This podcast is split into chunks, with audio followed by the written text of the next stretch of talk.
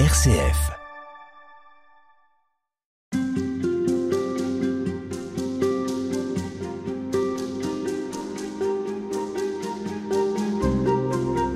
Né au XIIIe siècle en Italie, saint Thomas d'Aquin est l'un des plus influents penseurs d'Occident.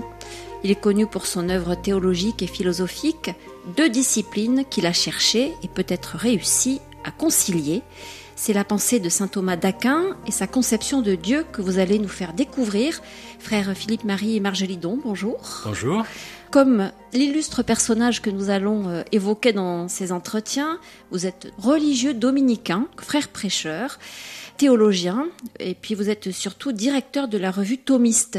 Vous enseignez à l'Institut Saint Thomas d'Aquin et vous dirigez le studium de théologie des dominicains de la province de Toulouse. Frère euh, Philippe Marie Margelidon, pour commencer, est-ce que prétendre proposer Saint Thomas d'Aquin pour nourrir une vie spirituelle simple, au quotidien, comme nous essayons de le faire chaque semaine dans cette série Halte spirituelle, est-ce que c'est bien raisonnable ou bien Saint Thomas d'Aquin, qu'on le veuille ou non, c'est pour les intellectuels? Alors c'est un saint que les intellectuels aiment bien, mais c'est un saint pour tout le monde.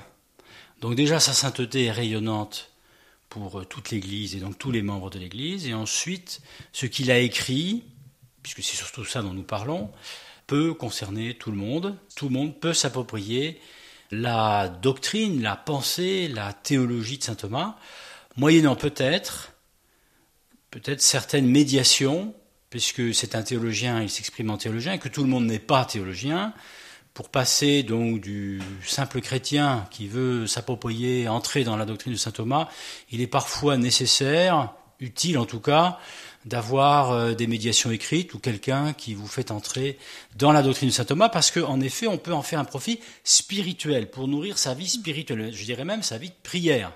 Hein, pour être très concret et pas simplement la vie de son intelligence. Alors vous allez jouer le rôle de ce médiateur pendant euh, nos entretiens. En commençant par nous donner quelques éléments biographiques. Qu'est-ce qu'on sait de ce Thomas d'Aquin Aquin étant d'ailleurs le nom de sa ville natale? Oui, d'Aquino. Donc il est né dans une famille italienne, vous l'avez dit tout à l'heure, euh, aristocratique italienne, entre Rome et Naples, euh, en 1223 5 ou 1224 ou 1226, on ne sait pas tout à fait, la date retenue c'est 1225, et il meurt donc en 1274, donc il a vécu à peu près entre 49 et 50 ans. C'est un jeune homme prometteur que d'ailleurs ses parents vouaient au départ à la vie religieuse. Monastique. Monastique, bénédictine. On dit qu'ils rêvaient d'en faire le futur père abbé du Mont Cassin, ce qui n'a pas voulu être. En revanche, ce voué à Dieu était euh, très présent, très jeune chez lui. Et il a rencontré les dominicains, qui étaient un ordre nouveau. À ce moment-là, Saint-Dominique fonde l'ordre à Toulouse en 1215. On est euh, autour de 1240, à Naples, où il a été envoyé. Il est jeune, il a entre 16 et 17 ans, peut-être un petit peu avant. Et euh, là, il, prenant contact avec eux, il décide, dans son fort intérieur, d'être frère prêcheur. Qu'est-ce qui lui plaît chez, dans cette vie C'est cette alliance réussie, du moins pense-t-il, entre euh, la vie, ce qu'on appelle la vie mixte, c'est-à-dire une vie contemplative, religieuse, traditionnelle en un sens, hein, et puis la prédication. Donc, euh, ce sont des religieux qui vivent ensemble dans un couvent, au tous, vivent ensemble et qui prêchent. Et qui prêchent quoi? La foi. Donc ça veut dire que prêchant la foi, ils étudient. Donc il y a cette alliance entre, euh, si vous voulez, la prière et l'étude, euh, le couvent et la prédication. C'est ça qui lui plaît. Et ensuite, je pense à un certain style de vie. Euh, on est dans l'effervescence du XIIIe siècle, un grand renouveau des études, de la recherche théologique, des universités, philosophiques, théologiques. Donc il s'y sent bien. Au point qu'il va, à l'âge de 20 ans quand même, 19-20 ans, en 1244, il va entrer dans, dans l'ordre alors que ses parents ne le souhaitaient pas, et même vont l'obliger un certain temps à, réfléchir, c'est-à-dire ils vont le chercher hein, là où il est, à Naples. Ils vont le maintenir euh, chez eux euh, au château euh, de Roccaseca où il est né pendant presque un an, et puis ils vont finir quand même par voir qu'il est décidé à rester, et ils vont obtempérer et accepter la vocation de leur fils.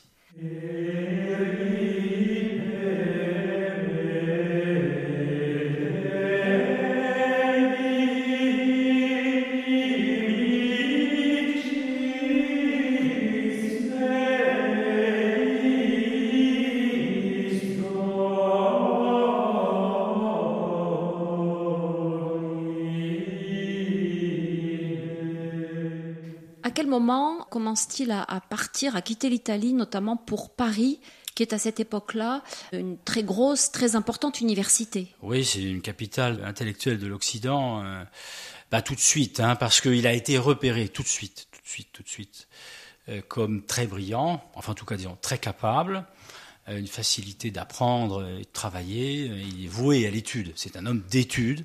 C'est un homme de prière. Il est très remarqué par deux choses l'étude et la prière. Donc on l'envoie à Paris parce que c'est un haut lieu et qui va y retrouver plusieurs hauts personnages déjà connus comme Saint Albert, qui est plus ancien que lui et qui mourra d'ailleurs encore plus tard que lui. Euh, et il va y faire ses armes, c'est-à-dire y apprendre euh, le commentaire de l'écriture sainte, euh, la philosophie, bien qu'il ne soit pas philosophe. Il n'a pas fait la faculté des arts, comme on l'appelle à ce moment-là, mais on ne peut pas être théologien sans être philosophe, donc il va s'intéresser à la philosophie et à la théologie avec Saint-Albert, mais aussi avec d'autres maîtres qui sont autour de Saint-Albert à Paris. Quand vous dites Saint-Albert, c'est Saint-Albert le Albert Grand. le Grand. Alors, il va quand même euh, se le réserver, ce Saint-Thomas, puisque je parle de Saint-Albert. Il le suit à Cologne. Donc, vous voyez, il passe en Allemagne. Donc, il est italien, il passe en France, à, Paris. Euh, d'ailleurs, c'est que Paris qu'il qu'il connaîtra. Puis, il va à Cologne. Puis ensuite, il revient à Paris où là, il devient un théologien réputé. Non seulement il commente l'écriture, mais il commente euh, les grands ouvrages de cette époque euh, de théologie, notamment ce qu'on appelle le commentaire des sentences. C'est un quatre volumes écrit par un certain Pierre Lombard. Il en fait un commentaire très remarqué.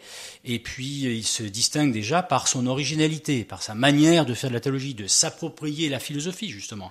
Et donc, par exemple, Aristote il n'est pas le seul, hein, mais parmi tous ceux qui font quelque chose qui ressemble à ce qu'il fait, il est le plus remarqué et donc aussi le plus remarquable.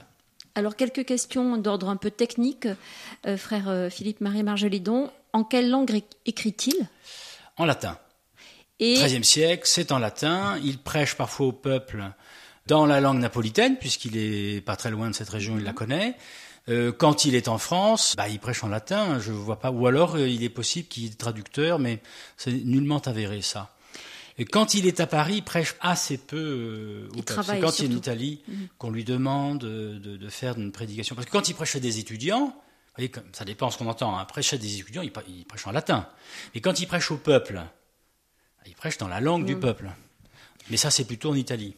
Est-ce qu'on dispose d'à peu près tous ces écrits ou certains se sont perdus? Normalement, on dispose de tout. Et même on lui a attribué des textes qui ne sont pas de lui. Maintenant, on sait très exactement ce qui est de lui, de ce qui n'est pas de lui. Mais comme il était génial, on lui a attribué des, gens moins géniaux, lui ont attribué leurs œuvres, ou du moins des disciples, où il n'y avait pas de signature parfois, donc on le lui a attribué. Mais maintenant, on sait à peu près euh, autour de 80 œuvres. Hein, c'est en, moins de oui, de, de, de, 25 ans. Hein. Et est-ce qu'il a été reconnu de son vivant? Est-ce que déjà, euh, lorsqu'il était en vie, on pressentait un saint en lui? Alors, sa, sa, réputation de sainteté, c'est surtout ses frères. C'est un homme calme et silencieux, comme dit le psaume, qui cultive le silence, qui n'est pas un grand bavard, mais qui est un homme réfléchi, parfois absorbé par ses pensées, et qui est connu par sa grande dévotion son sens fraternel aussi, j'allais dire amical, entre frères. Donc il a, si ce n'est au départ une réputation de sainteté, du moins une réputation de très bon frère, d'éminent frère en vie religieuse. Et puis en même temps, euh, au-delà des frères, à l'université, il est très vite repéré, je vous avais dans dit. Le monde intellectuel, dans le monde intellectuel, l'université, à Paris, mais même bien sûr en Italie, à Rome et puis à Naples. Il est repéré comme un grand théologien. C'est tellement vrai que en 1263-1264, c'est le pape lui-même qui va lui demander euh, d'écrire euh, l'office du Saint-Sacrement, le, qui est encore l'office de l'Église. Donc c'est vous dire que quand ça remonte jusqu'au pontife romain, c'est que sa réputation n'est pas empruntée. Hein. Il est respecté à tous égards. Et à partir du moment où il, euh, il n'est plus de ce monde, son œuvre, son étude continue de faire, euh, d'alimenter, de nourrir la pensée. Oui, oui, oui. oui. Alors, oh, je reviens à vos deux questions. Sainteté, donc là, les frères, après sa mort, vont tout de suite d'ailleurs faire de son corps des reliques, parce qu'il a une réputation à ce moment-là de sainteté. À la fin de sa vie, il apparaît comme un saint. Vox populi, vox dei, hein, la voix du peuple, c'est la voix de Dieu. Alors pour ce qui est de sa pensée et de sa théologie, parce qu'encore une fois, c'est surtout un théologien, bah, sa réputation ne, baisse pas. On diffuse ses œuvres, d'abord dans l'ordre. Très vite, au bout de 20 ans après sa mort, donc oui, à la fin du XIIIe siècle, on décide même que la doctrine des dominicains sera celle de saint Thomas. c'est assez vite fait. Hein et puis, euh, en dehors, à l'université, on répand ses ouvrages et on les discute. Hein, donc, euh, après sa mort, saint Thomas n'est pas un auteur mort, et enterré. C'est un auteur vivant qui continue d'alimenter la discussion jusqu'au début du XIVe, c'est-à-dire lorsque le pape Jean XXII, voyez, au 1323, premier quart du XIVe, décide de le canoniser. Tout le monde connaît Thomas d'Aquin. Je ne dis pas que c'est le génie du monde occidental, mais enfin c'est un très grand génie, au point qu'un autre pape, pas, celui de, 1264, mais Jean XXII, veut le canoniser et veut aussi, en le canonisant, faire reconnaître son œuvre. Qui fait encore parler aujourd'hui, la preuve?